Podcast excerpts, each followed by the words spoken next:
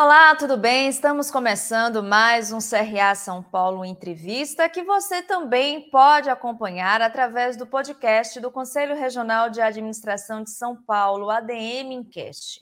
Se você está me assistindo e ainda não faz parte aqui do nosso canal, aproveita, se inscreva agora, não esqueça de ativar as notificações clicando no sininho aqui embaixo, de deixar o seu like, de compartilhar o nosso link, deixar seus comentários, enfim, toda interação sua com o nosso canal é muito importante para que o YouTube entenda que o nosso conteúdo é relevante e assim eles indiquem né, o nosso canal, os nossos conteúdos para mais pessoas.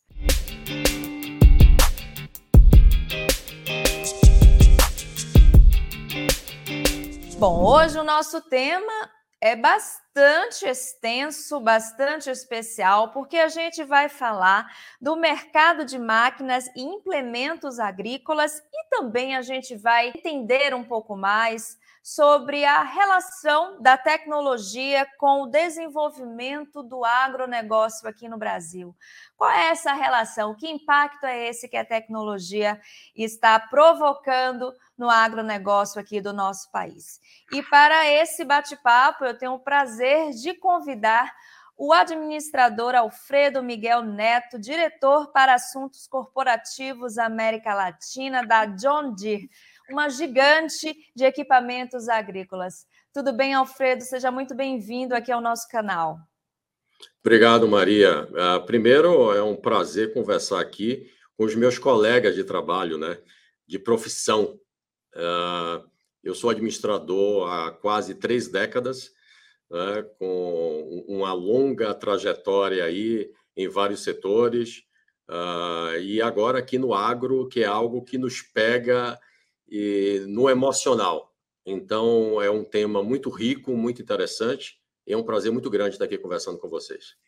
Ah, que bacana. Bom, e para a gente né, começar aqui a nossa conversa, acho interessante a gente situar um pouco as pessoas que estão nos assistindo e ouvindo sobre o mercado. Uh, segundo uh, uma matéria da Folha de São Paulo, no segundo trimestre de 2022, havia uma expectativa para que o mercado de máquinas e equipamentos agrícolas no Brasil crescesse 5% até o final do ano. Né? Então, lá no início de 2022, se esperava que esse crescimento alcançasse uh, o final do ano. Gostaria de saber como é que está esse cenário, né? se esse crescimento está acontecendo e se sim, essa previsão irá acontecer.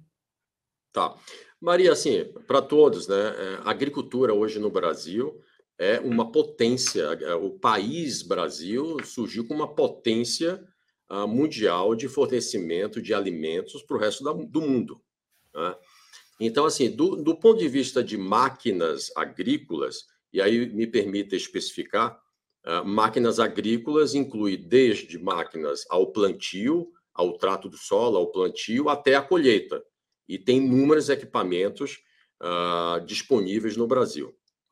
Para o mercado, a gente vem crescendo anualmente, porque a demanda por alimentos no mundo também tem crescido enormemente.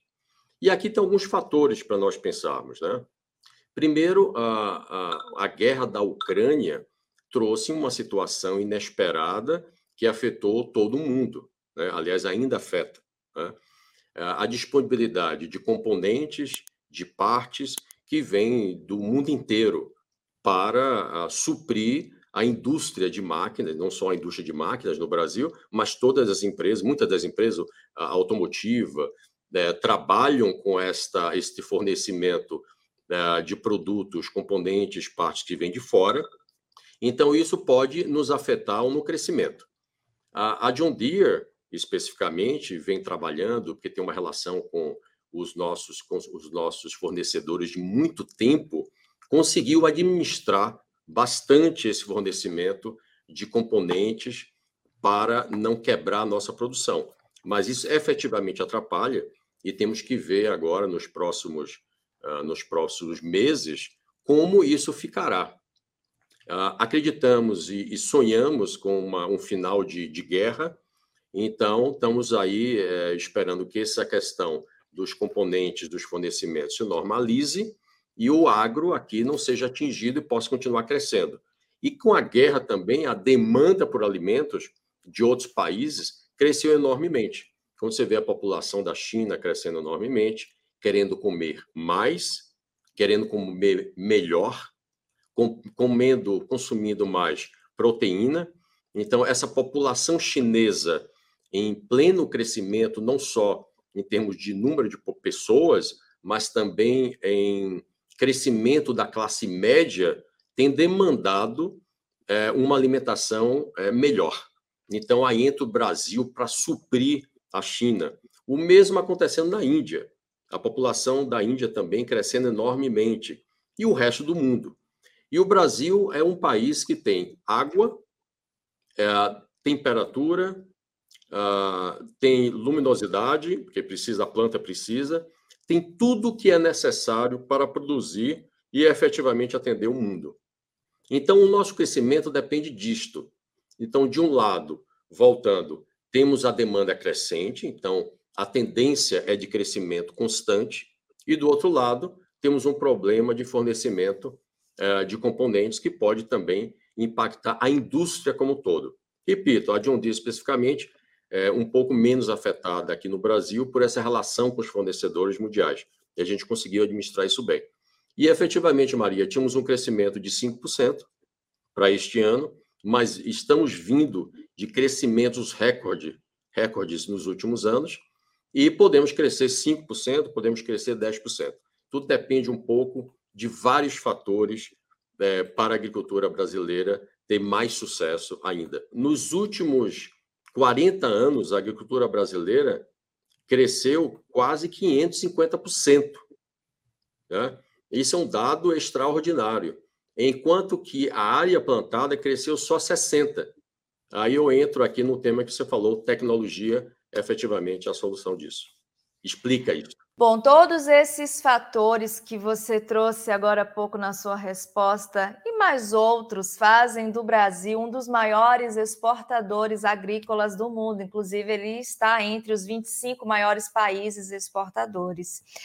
Mesmo assim, a gente sabe que os desafios estão aí, então eu gostaria de saber, na sua opinião, quais são os principais desafios uh, dessa área do agronegócio aqui no país e como você acredita que eles podem ser superados. Primeiro, para os nossos aqui colegas administradores, né? É, eu, uh, como eu falei inicialmente, eu sou administrador e estamos aqui numa empresa, é, é, uma indústria com muitos engenheiros, né? É, então, eu vou falar aqui de administrador para administrador de uma forma fácil. Né? Primeiro, a nossa indústria é, da agricultura brasileira, imaginem que é uma indústria a céu aberto. Então, ela depende se choveu na hora certa, se fez sol na hora certa, se tudo aconteceu conforme previsto. Né? Então, a primeira coisa é: nós estamos submetidos à vontade do tempo e do clima. Então, isso já é uma incerteza muito grande. Então, por isso que eu digo assim: o produtor agrícola é um administrador de sucesso, porque administrar tanta coisa que não depende de você, que não está sob seu controle, sob a sua administração, é muito difícil. Segunda coisa muito importante para a agricultura é a questão do crédito. Ah, nós temos hoje, tudo que nós comemos, que está na nossa mesa, 70% vem do pequeno agricultor. Então, nós temos uma preocupação muito grande com o pequeno agricultor, porque ele precisa ter crédito para crescer. Ele precisa adquirir semente, ele precisa adquirir as tecnologias ou máquinas para trabalhar na sua terra. Uma vez que ele não tem um crédito barateado, com juros, não de mercado, mas juros, eu diria, subsidiados, para que possa ajudar esse pequeno agricultor continuar colocando a comida na nossa mesa. Então, crédito é super importante. O grande produtor, hoje ele tem toda a condição de se financiar. Ele tem, ele, ele financia em dólar, ele paga à vista, ele, tá, ele, ele tem a, a, ele está capitalizado.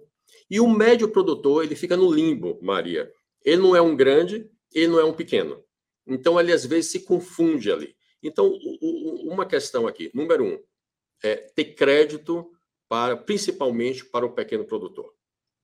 Segundo tema, muito importante. Conectividade. A gente fala muito de 5G, a gente vê isso no Brasil, veio ao Brasil. É, é, infelizmente, é, hoje, no curto prazo, está mais nas capitais do Brasil, né? numa área, e as capitais estão muito concentradas, claro, tem o, o Mato Grosso, tem a de Brasília, mas muito concentradas na área litorânea. Né? E a agricultura, pelo contrário, não está na área litorânea, ela está mais para dentro do Brasil. Então, é muito importante que uh, hoje haja conectividade no campo. Sem tecnologia, o produtor não vai continuar crescendo, a produção de grãos no Brasil não continuará crescendo para atender essa demanda de alimentos. É, ela cresce, mas não expo exponencialmente como o mundo demanda, como o mundo pede. Então, o que, que você tem hoje dentro de uma máquina? Pura tecnologia. A John Deere não fabrica máquina, ela, ela, ela tem a tecnologia uh, que é utilizada na agricultura. E para essa tecnologia é, ser amplamente utilizada, maximizada, ela precisa ter a conexão. Então, é, imagine você com uma TV é, super moderna, em que você use o seu controle remoto, o on e o off. É a mesma coisa. Então, uma máquina para funcionar integralmente, ela precisa de conectividade. E a conectividade é essencial no campo, na área rural, não apenas para o maquinário, mas para o desenvolvimento socioeconômico. Então, quando você olha é uma escola sem conectividade, ela não tem a mesma eficiência. Se você olha um hospital no interior uh, de qualquer é, estado rural, ele muitas vezes poderia estar conectado a um hospital em São Paulo e ter colaboração e ajuda de médicos, né? Então, o mundo precisa estar conectado. E com isto, a máquina também. Porque a máquina, ela tem a tecnologia em que o dono da fazenda, se ele estiver em Nova York ou se ele estiver na fazenda, ele pode acompanhar a máquina, o andamento da sua produção da mesma forma. Ele entra no celular dele, o celular dele mostra como está indo a sua colheita ou como está indo o seu plantio, é, quais são as falhas. E hoje, Maria, as máquinas, ela tem um machine learning também, ela vai aprendendo com tudo que ela está fazendo, e ela acusa se alguma coisa não está certa em tempo real. Então, hoje você não, você não precisa mais receber um relatório, uh, você como proprietário da fazenda, como fazendeiro, você olha o que deu errado e na próxima safra você conserta, no próximo ano. Não, é na hora. A máquina vê o que está acontecendo de errado, ela conserta automaticamente e ela manda esse aviso para quem está gerenciando o negócio, o sistema. É só, é só um exemplo para ver o quanto uma máquina ela é tecnológica e para isto para trabalhar em tempo real, ela precisa de conectividade para ter essa comunicação com a fazenda. Hoje você sabe que uma máquina vai quebrar antes dela quebrar. Através da conectividade, da tecnologia da máquina, ela acusa que uma peça ou um componente ali vai ter um desgaste tal, ela está tendo um desgaste tal que vai quebrar. Então, nós temos como atender ah, no campo a esta máquina, fazer as trocas, é, para que ela não pare no momento em que você precisa. Está chovendo, você precisa fazer uma atividade. Não, está em sol, você precisa fazer outra atividade. Se você não conserta aquilo naquela hora, você vai perder tempo. Isso, administrador, é custo de produção, isso você perde produtividade. Excelente, Alfredo. Bom, todos esses exemplos né, que você trouxe aqui para a gente, a gente pode dizer que seria uma breve explicação da agricultura 5.0, pesquisando sobre o nosso tema, eu achei esse conceito. Então, eu imagino que toda essa automação, uso de satélites, aplicativos, enfim, tudo isso, a tecnologia 5G, que apesar de ainda não, não ser tão difundida né, nas áreas rurais, mas com certeza em pouco tempo ela irá chegar. A gente está falando, então, da agricultura 5.0 4.0? Certamente, certamente é, veio para ficar. Né? Você ter uma ideia, Maria, é, nos próximos 10 anos, a produção de grãos no Brasil precisa dobrar. para entender essa demanda crescente de alimentos. E para dobrar, você precisa de tecnologia. Vou dar um exemplo bacana. Cada plantinha que é colocada no campo, cada semente que nasce uma plantinha, plantinha é uma unidade de produção. A máquina olha cada unidade de produção e define. Aquela plantinha não precisa de herbicida porque ela é uma planta de soja. Quando olha a do lado, ela vê que é um mato. Ela fala: bom, então eu preciso aplicar herbicida aqui para aquele mato não atrapalhar a plantação. Isso é uma coisa fantástica. você tem uma ideia, nós temos uma máquina que é uma, é uma tecnologia tão avançada que ela reduz em 70% a, o, o uso de herbicida no campo, porque ela identifica onde precisa, que quantidade ou aonde não precisa de cada plantinha, cada unidade de produção. Então, isso é, demonstra que se a gente fizer o, o trato da questão do custo, reduzir o custo de produção e, ao mesmo tempo, através de tecnologia, aumentar a produtividade, nós estamos falando sim que o Brasil vai dobrar a sua produção de grãos para atender essa demanda. Então, sem o uso de tecnologia, sem a conectividade, a gente não vai aproveitar essa oportunidade que o mundo está nos dando. O mundo se voltou para o Brasil, né? para a sustentabilidade do Brasil.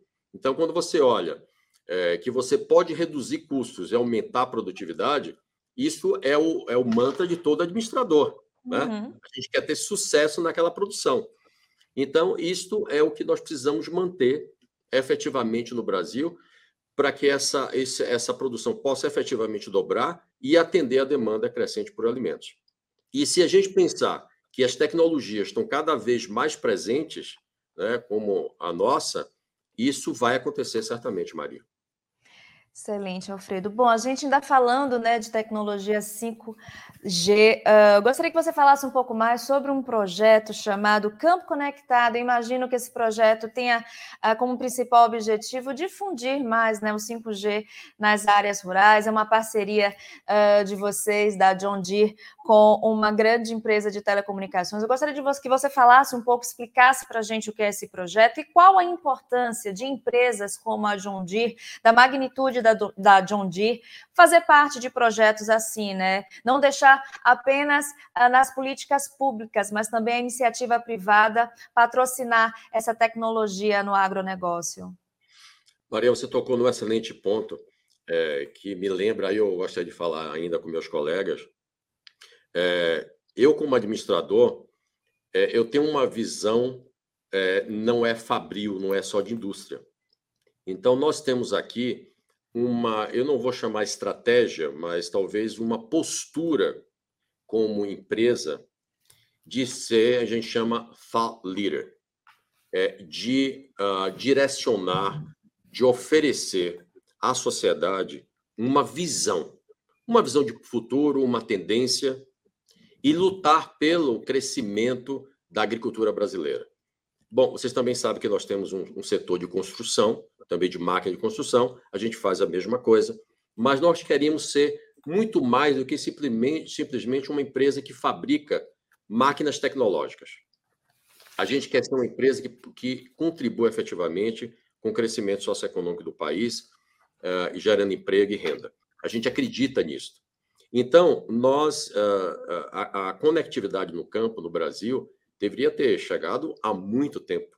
Né? E quando você olha a agricultura, todos sabem que sem conectividade essa agricultura não vai atender ao que eu já falei, que é essa demanda de alimentos. Então a John Deere saiu à frente, fez uma parceria com a grande empresa para oferecer ao produtor a conectividade no campo. Então a, é, a, a diferença e outro benefício que nós temos é que você não precisa, como produtor, fazer investimento em capex.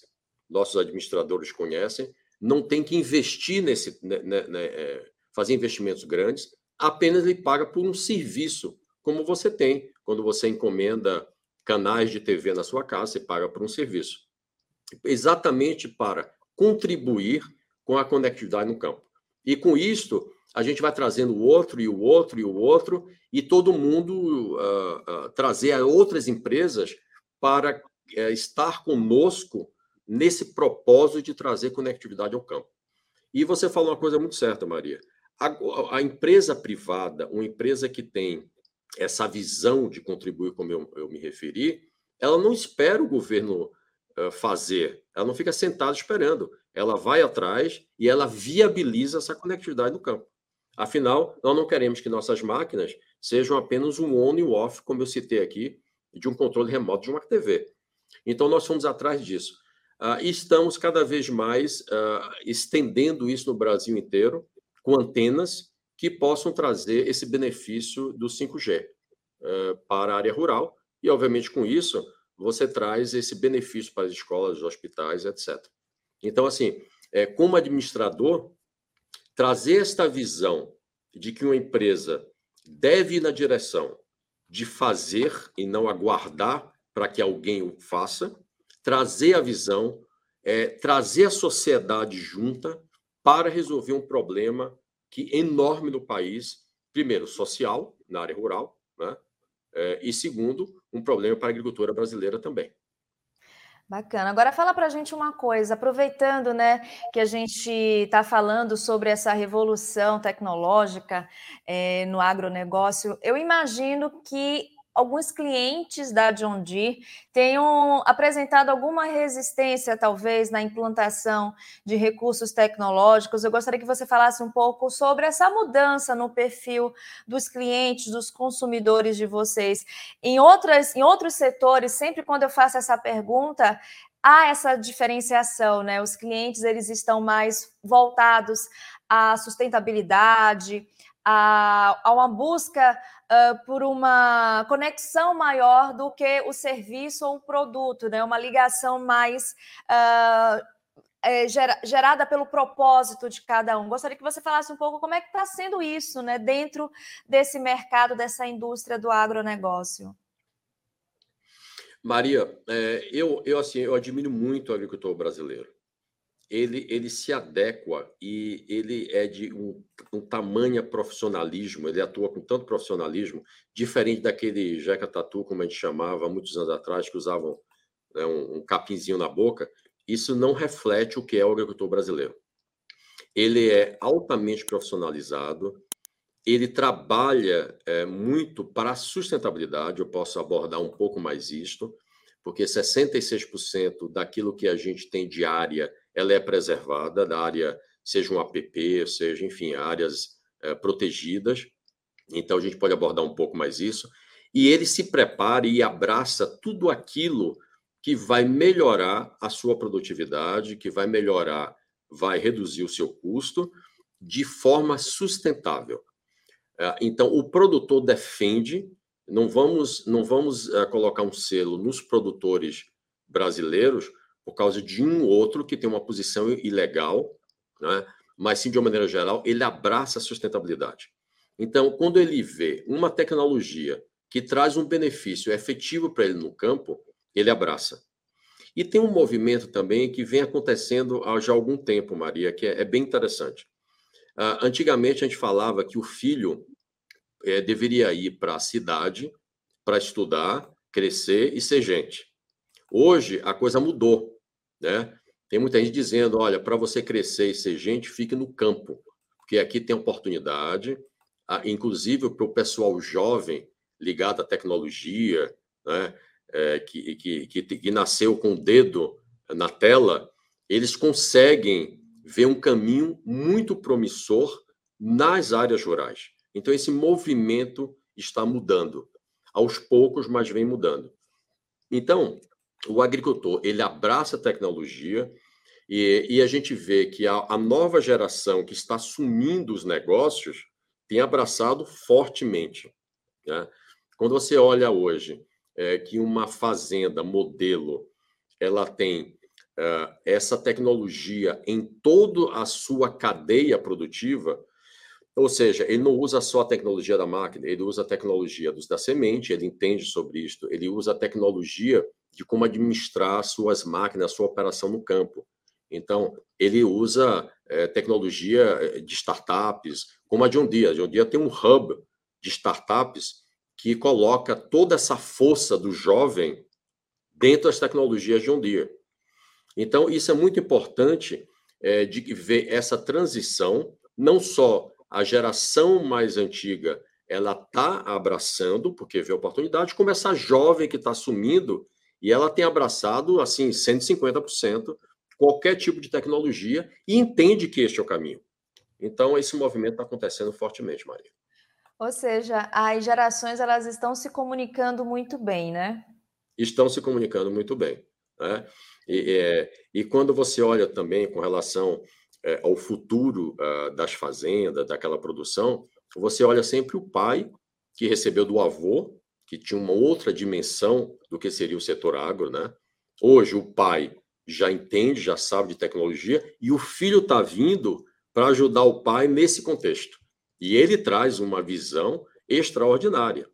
Tanto que eu digo a você, a, a, nós na John Deere, a gente trabalha muito em áreas tecnológicas de inovação. Tem eventos aí enormes de tecnologia aqui da América Latina que nós estamos presentes como empresa tecnológica, né, com grandes oportunidades. Então, a gente eh, se estabelece como uma empresa de tecnologia e isso é entendido muito bem pelo campo. Bom, já que estamos falando sobre a participação da John Deere em eventos relacionados à tecnologia, isso também está relacionado ao marketing, né? Então, eu gostaria que você falasse para a gente como é que está sendo a comunicação de vocês com esse novo público, né? A gente sabe que tem a participação em feiras, a gente no Brasil tem grandes feiras do agronegócio, a gente tem o um marketing digital. Como é que vocês da John Deere estão, se, estão também se adaptando né, a essa nova comunicação, essa comunicação digital que transformou né, a forma como as empresas se comunicavam com seus clientes, com seus fornecedores? É, é, a John Deere tem uma comunicação muito moderna em vários aspectos, né? É, no relacionamento com as, as mídias sociais, né? Nós estamos muito presentes, conversando, abrindo diálogo fortemente com não só com os consumidores nossos, direto nossos produtos, mas com a sociedade. Isso é muito importante, aí eu trago como administrador, né? Eu também sou responsável aqui pela área de comunicação na América Latina e trago muito com toda a equipe essa visão de diálogo com a sociedade. E aí você tem todas as ferramentas, você tem as mídias sociais, você tem a televisão, não jogamos fora as rádios, é, a, o jornal impresso. Então, temos essa comunicação. Quando você olha é, com bastante com o cliente, nós temos plataformas de comunicar só com o cliente. Então, a pandemia, perdão, também nos trouxe isto, essa proximidade. Você imagina na época da pandemia, em que todo mundo foi para dentro de casa, como a gente e, e, o produtor teve que continuar trabalhando, porque a gente não para de comer, o mundo não parou de comer, então, a John Deere continuou dando uh, aos seus clientes a manutenção das máquinas, a orientação, através uh, das tecnologias hoje existentes. Né? É, você ter uma ideia, nós temos é, na nossa máquina de construção, uh, como fosse, vou explicar aos nossos colegas, como fosse um óculos aqui, é, isso se chama Smart Glass, que você consegue virtualmente entrar na máquina do cliente, e ver o problema e ajudar no conserto. Mas quando você me perguntou em relação às tecnologias e, e a forma de comunicar, é, eu acho que é muito importante, é, como administrador, é, é colocar uma comunicação moderna e efetiva para se comunicar com a sociedade sobre o que você faz, sobre o que você pensa, para onde você está indo, qual a sua visão e qual a sua contribuição para a sociedade. Isso é muito importante que você utilize as ferramentas para se comunicar com a sociedade e não apenas com aquele que compra a sua máquina. Isso é muito importante.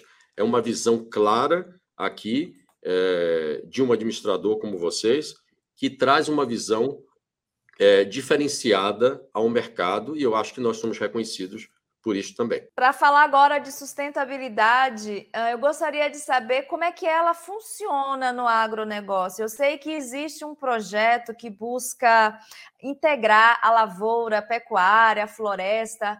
Qual a relação né, desses projetos com a sustentabilidade? Como é que esse assunto chega até os consumidores? Nós temos é, disseminado assim para todos os lados, em todas as nossas mídias sociais, as nossas campanhas, a nossa comunicação, que acreditamos que produzir e preservar é absolutamente necessário. É, temos que fazer isto. Eu acho, acreditamos que o agricultor sabe disso e ele faz isto. De novo, aqueles poucos que cometem equívocos têm que ser julgados pela lei, mas o agricultor brasileiro, se você pensar e pelas leis que existem no Brasil, é, você, por exemplo, você, vou dar um exemplo, você compra uma terra é igual comprar um apartamento de quatro quartos. E você só pode usar três quartos, você não pode usar o quarto quarto. É a mesma coisa. O agricultor brasileiro ele tem que preservar de 20% a 80%, a depender da região do Brasil que ele está localizado. Então, a preservação é essencial. Nesse sentido, a John Deere já fez muita coisa com relação à agricultura sustentável. Primeiro, começando dentro de casa.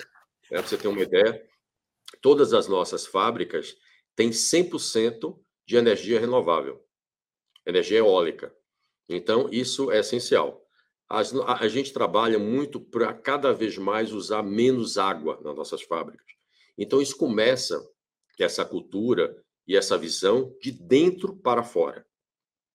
No que concerne a parte, a parte de fora, nós localizamos, alguns anos atrás, dentro da Embrapa, um projeto chamado Integração Lavoura, Pecuária e Floresta, que é, dependia de apoio para é, tornar-se realidade. A John Deere, como pioneira em muita coisa que faz, apoiou esse projeto para sair da gaveta e hoje ele é um projeto é, vencedor, exemplar no Brasil. Eu vou explicar um pouco melhor. E, inclusive, está dentro das metas do Brasil de descarbonização, ah, as metas ah, mundiais, né? É, começou isso no Acordo de Paris é, e hoje é uma realidade. A integração lavoura, pecuária e floresta, esse é o nome do projeto, visa na mesma área você ter pecuária, você ter agricultura, você plantando soja, milho, enfim, e você faz essa rotação, e você também tem floresta. Então, o que, que acontece com um projeto como esse? Você vai produzir mais na mesma área, sem a necessidade de você expandir e abrir novas áreas. Isso é uma contribuição excepcional. E hoje no Brasil já tem 18,5 milhões de hectares, milhões de hectares com integração, algum tipo de integração lavoura, pecuária e floresta. E pode ser lavoura, pecuária, pode ser lavoura, floresta, tem várias formas de fazer essa integração. O que é, importante nisso? No momento em que eu estou, aí eu falo também é, como administrador, no momento que eu tenho a minha soja e eu mudo para o milho e eu vou alternando isso, eu tenho a pecuária do lado, que os bois, em vez de emitirem gases que trazem o efeito estufa, ele fica no conforto debaixo da árvore, o que dá uma melhor qualidade da, da própria carne, e a árvore absorve esse, esses gases da pecuária. E você vê como é bonito esse, essa, uhum. esse conjunto de atividade numa área só. E também tem uma questão econômica para nós administradores. No momento em que a sua pecuária, por algum problema, não deu certo, você tem a renda da sua soja, você tem a renda do seu milho. Né? E, é, e eu conheço muitas pessoas, muitos é, produtores agrícolas, e, e tem fazendas modelos no, no, no Brasil inteiro, que também plantaram floresta. E floresta, pessoal, não é a floresta de desmatar, tem a floresta plantada, é a agricultura da mesma forma. E muitos não não não, não retiram aquela aquela floresta, tamanho é o benefício que se tem em preservar o meio ambiente dentro de um contexto agrícola. Então, há um benefício enorme em vários aspectos. Então, esse projeto de integração lavoura, pecuária e floresta existe no Brasil, é um exemplo para o mundo, e nós temos a satisfação de termos sido a primeira empresa no Brasil a apoiar esse projeto nesses últimos eh, 12, vou fazer talvez 13 anos que nós estamos apoiando esse projeto. E outros projetos virão, Maria, porque a agricultura sustentável eh, e para produzir mais depende da sustentabilidade do agro, depende da sustentabilidade dos rios, depende de tudo está conectado no nosso planeta. Exatamente. Então nós defendemos essa agricultura sustentável e, e estamos assim aplaudindo uh, todos aqueles que o fazem também. Alfredo, explica para a gente como é a participação da John Deere Brasil na John Deere no mundo. O que é que representa essa unidade para a empresa no aspecto global? Do ponto de vista dos nossos relatórios públicos e para o acionista, nós sempre tratamos a nossa região como América do Sul. Né? É, e a gente prevê crescimentos ali dentro da América do Sul, de 10% a 15% para este ano. É, nós somos, o, o, Brasil, o segundo maior mercado mundial. Né? É, é um mercado importantíssimo e em crescimento. E por isso que eh, nós temos aqui no Brasil um centro de inovação e de tecnologia que está pensando agricultura brasileira para o Brasil mesmo, ou seja, as máquinas produzidas para o Brasil. Nós não estamos importando máquinas e adequando à realidade brasileira. Existem algumas características da agricultura brasileira que precisam ser consideradas aqui. Por exemplo, vou dar um exemplo uh, pequeno. Nós temos uma colhedora de cana que tem que não existe em nenhum lugar do mundo, que ela colhe uh, duas linhas ao mesmo tempo. Em vez de colher uma linha a cada momento, ela já colhe duas linhas. Isso não existe em nenhum lugar do mundo, existe aqui. Então, a gente tem um centro de inovação tecnológica, que fica aqui onde está o escritório regional da América Latina da Etuba, e o centro fica aqui também em Campinas, para pensar a agricultura brasileira. No mundo, nós investimos 7,7 é, milhões de dólares é, em é, pesquisa e desenvolvimento. Nós queremos pensar a agricultura daqui a 10, 15, 20 anos. Muitas vezes o produtor não sabe o que ele vai precisar daqui a 10, 20 anos. Nós temos que, hoje, começar a trazer uma solução para algumas questões que ele não sabe que ele vai precisar. Vocês imaginem a empresa de celular. Há, há 50 anos atrás, ninguém pensava em ter celular. Alguém pensou que o mundo ia precisar desse celular, criou esse celular. Então, nós estamos pensando muito à frente para saber o que daqui a 10, 20, 30 anos a agricultura brasileira vai precisar.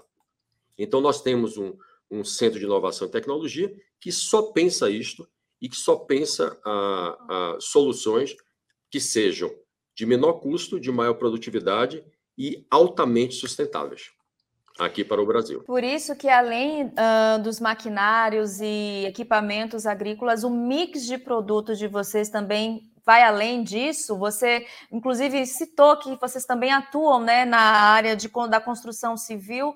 Quais são as outras áreas que a John Deere está uh, atuando e pode fortalecer também com esse mix de produto o nosso agronegócio? É, nós temos também um setor de construção civil, né, que vocês conhecem, aquelas grandes máquinas, retroescavadeiras, cavadeiras, pá carregadeiras, e parte disso, as pequenas retroescavadeiras, por exemplo, são utilizadas na agricultura também. Né? Então, a nossa contribuição vai através da nossa tecnologia, né? sempre na direção de ajudar o nosso cliente a fazer melhor com menos. Isso é muito importante. Inclusive, o nosso propósito maior, Maria, chama Trabalhamos para que a vida possa avançar. Eu acho isso é, assim belíssimo e representa exatamente o que a gente é. E de novo, Maria, não é a tecnologia só, mas é a forma que nós atuamos nos países em que nós hoje estamos presentes, né? É, só aqui no Brasil nós temos 8 mil colaboradores, é, temos oito fábricas, então temos operações importantes aqui no, no, no, no país. Então, nós estamos, é, nós viemos para cá em 79, quando compramos 20% de uma empresa aqui no Brasil. Depois, em 99, compramos 100%. E você vê que a de um dia, hoje, é uma empresa aqui no Brasil, brasileira, porque ela contribui para o crescimento socioeconômico, né? ela está presente, ela gera emprego, gera renda. E nós viemos para ficar e para contribuir com esse crescimento da agricultura ah, brasileira e atender essa, essa grande demanda uh, de uh, alimentos que nós precisamos efetivamente, como país, produzir para o mundo inteiro. E eu acho que nós, brasileiros, uh, devemos estar muito orgulhosos dessa posição que o Brasil conseguiu atingir, né? É, e isso tem uma contribuição de uma empresa, vocês podem pesquisar, chamada Embrapa, que é a empresa é, de pesquisa e desenvolvimento da agricultura brasileira aqui do Brasil, é uma agência é, aqui no Brasil, e ela, ela, ela trouxe essa integração lavoura-pecuária, ela trouxe outras técnicas e cada vez mais adaptando ao solo. Alguns anos atrás, se vocês olhassem ali, Mato Grosso, Goiás, o Centro-Oeste, o Cerrado brasileiro, não se plantava, né? não tinha agricultura. Através da tecnologia desenvolvida pela Embrapa, nós conseguimos fazer a agricultura que hoje nós temos. Né? Quando pensavam que era impossível fazer agricultura no Cerrado, hoje é, um, é uma das áreas que mais produz no mundo. Né? E hoje é uma agricultura sem parar. Nós tínhamos uma safra, hoje nós temos até três safras. Então, nós chamamos agricultura sem parar. Começou uma, uma, uma safra, acabou o outro, começou a segunda, acabou e já começa uma terceira. É o único país do mundo em que a agricultura não para. É o tempo inteiro, o ano inteiro. Né? E afinal, ninguém para de comer. Nós precisamos comer, nos alimentar, e para isso precisamos fazer isso de forma inteligente. E aí o país tem uma oportunidade tremenda. Agora, uma curiosidade: com toda essa tecnologia embarcada, como é que está a retaguarda de tudo isso? Né? A gente sabe que o dia a dia de um agricultor é puxado e ele precisa de mecânicos, ele precisa de operários, né, das máquinas. Como é que fica esse pessoal? Eles estão conseguindo acompanhar essa evolução tecnológica, Alfredo? Bom, nós temos concessionários aqui espalhados pelo Brasil inteiro, né? mais de 200, quase 250 lojas no Brasil inteiro, então a gente consegue chegar ao produtor. Além disso, você tem um centro de operações que você, é, no escritório dos concessionários, se você é meu cliente, eu consigo aqui olhar, acompanhar a produtividade que você está tendo, é, a redução de custos que você está tendo, e se isto é o real e o verdadeiro. Ou se você tem oportunidades de reduzir ainda mais o seu custo e aumentar mais ainda a sua produtividade. E olha as questões ambientais, né? Como está o solo, como... Então, a, através desta centro de operações que atende a todos os clientes de um dia, você consegue ajudar o cliente a entender a tecnologia, a dimensão disto, e para que ele seja cada vez melhor, né? Por isso que a gente fala de nós estamos aqui trabalhar para que a vida possa avançar em todas as suas dimensões e aspectos. Né? Então, nós estamos muito próximos. Obviamente, em termos de operação de máquinas, em algumas regiões do Brasil, nós sempre tem, às vezes temos um déficit. Às vezes não tem operadores de máquinas preparadas para tamanha a, o uso e evolução da tecnologia no campo. É tão grande e tão rápida cada vez mais que às vezes você não consegue ter é, é, é, operadores de máquina. Você precisa treinar muito pessoas para que se tornem operadores de máquinas. Né?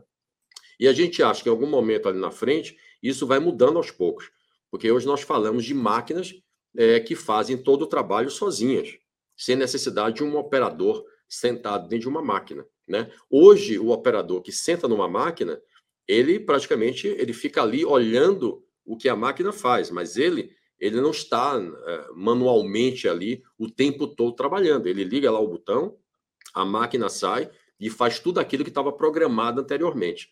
Mas no futuro, e já temos tratores autônomos no campo, né? É, já em, em, escala pequena, comercial, já trabalhando uh, no campo sem a necessidade de operadores. E hoje eu acho também, é, eu imagino que você tem aqui universitários também, é, é, nós precisamos ter pessoas capacitadas nessa agricultura moderna, Maria. Que a agricultura moderna, quando você pensa em integração lavoura, pecuária e floresta, você precisa de alguém, por exemplo, que entenda da integração como um todo. Você não precisa de um, uma pessoa que olha a soja, que só entenda de soja, ou que só entenda de milho, ou que só entenda de, de pecuária. Você precisa de um profissional que ele entenda do sistema integrado, porque é isso que vai trazer o resultado final pretendido. Então, você precisa de profissionais cada vez mais capacitados, cada vez mais tendo uma visão holística uma visão sustentável né, para você ter sucesso. Aliás, sem que você olhe o todo, sem que você olhe, por exemplo, a sustentabilidade, você não terá sucesso, nem como produtor, nem como administrador de uma fábrica, administrador de uma empresa, você, você, você ficará é, para trás, certamente. Se você não incluir vários aspectos que hoje o mundo precisa, como vou dar um exemplo simples, o DI, né? A questão da inclusão, a questão da participação das mulheres, a questão é, do reconhecimento, tanto as mulheres e os homens no mesmo grau. Se você não observar todos esses aspectos, como você trabalha no dia a dia, qual a contribuição que você dá à sociedade, efetivamente, é, é, se, se você não observar como você trabalha perante o meio ambiente, são coisas hoje básicas. Né? Você vê, ah, numa época que eu me formei, ser administrador é suficiente. Mas hoje, ser administrador, você precisa ter um, mais do que isso, né?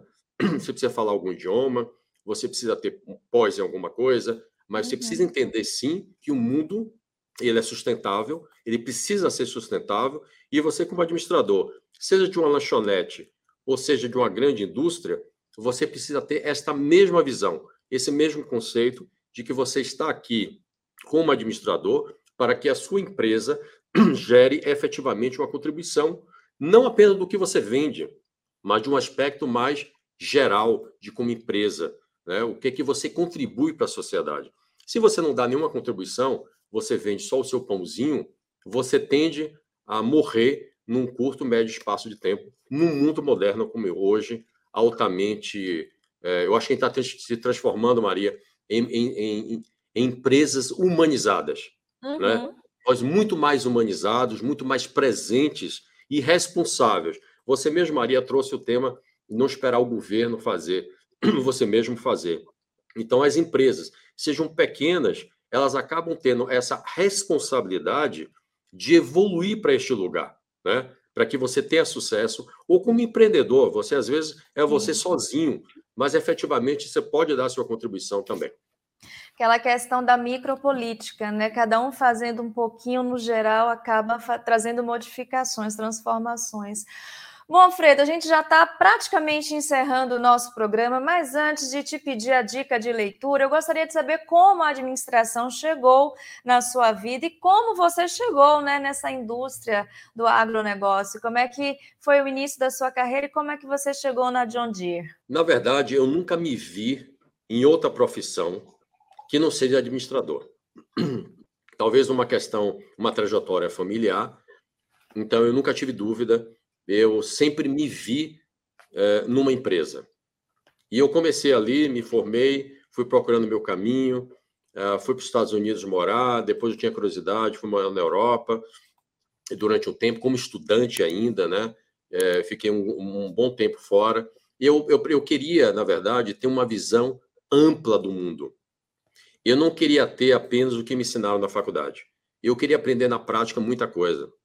Então eu tinha essa curiosidade nata de conhecer o mundo, de aprender as culturas, o que é que eu acho que isso, Maria, me dá hoje essa coisa de morar fora e de ficar aberta às culturas, né? E hoje não precisa morar fora efetivamente para ter essa visão, porque você está é. conectado com o mundo inteiro, mas me deu uma visão muito ampla do que seria o mundo, né? e essa convivência com as pessoas, né?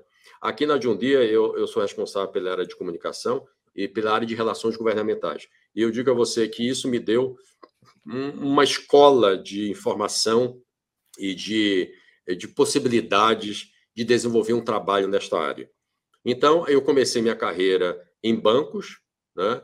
Eu vi que aquilo lá era muito garoto, né? É, só bater carimbo eu não queria, eu queria alguma coisa mais que me, que me trouxesse mais é, é, que eu não ficasse numa cadeira sentada, que eu pudesse realmente sair, fazer alguma coisa. Eu sempre tive essa coisa de querer mudar de alguma forma o status quo da, daquela empresa, daquele momento, daquela uhum. realidade.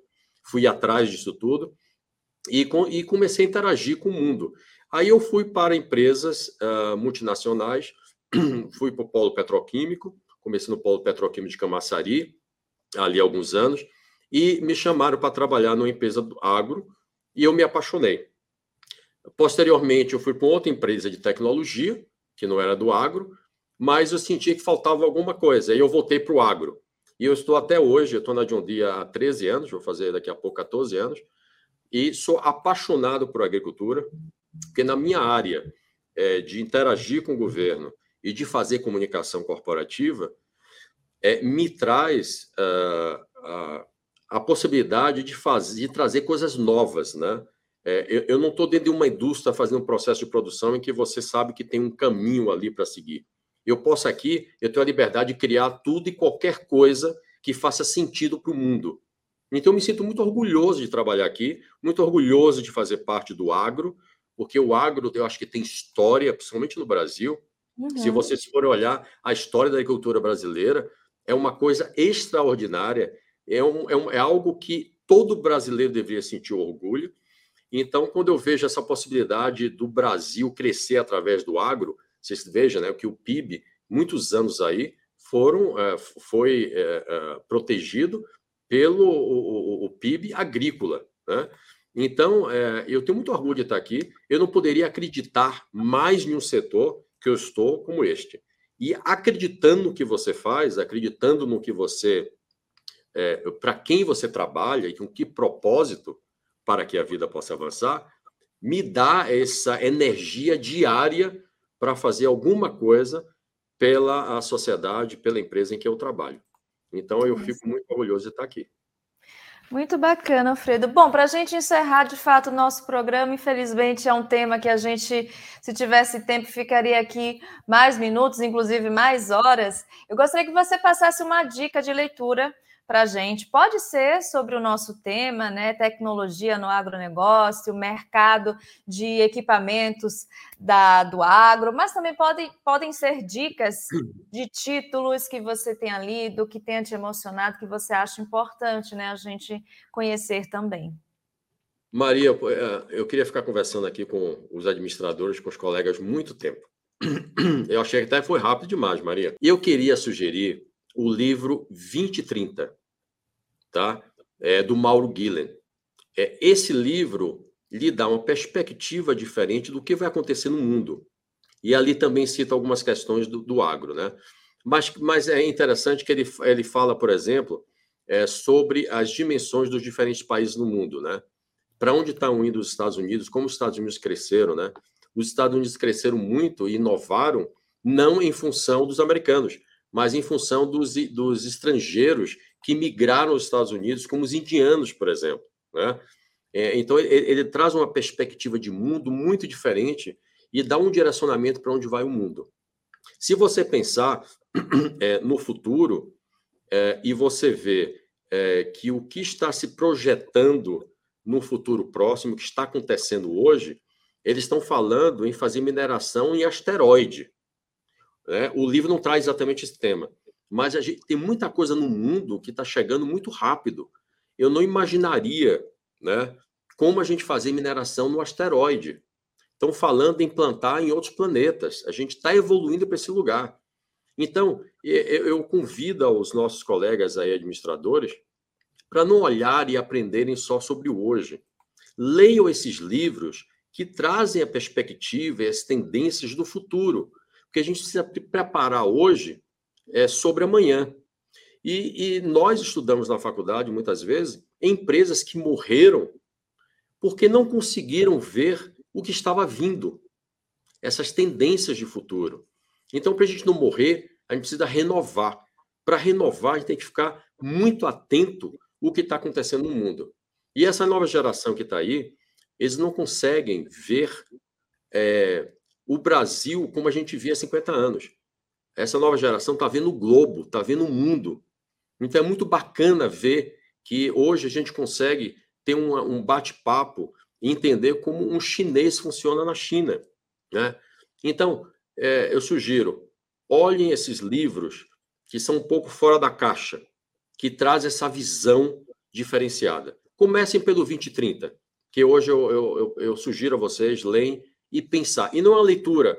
Parem, é, não leiam rápido. Leiam pensando para onde está indo o mundo. É muito interessante. Muito obrigada pela sua dica e muito obrigada por você ter aceito o nosso convite, ter compartilhado um pouco mais sobre esse tema aqui com a gente. Maria, muito obrigado, viu? É, quando falaram da, do, do Conselho Regional de Administração, eu não poderia, em hipótese algum, negar qualquer bate-papo. Né? Então, eu estou à disposição também uh, e vamos nos falando. Sucesso a todos. É, olhem a vida, olhem o futuro, abram as suas perspectivas e vamos em frente, que atrás vem gente. Exatamente, de olho no futuro. E eu quero agradecer também a vocês, né, que ficaram conosco em mais uma edição aqui do CRA São Paulo Entrevista, vocês que estão nos ouvindo também através do nosso podcast do ADMcast. Muito obrigada pela audiência de vocês. Espero que vocês tenham gostado.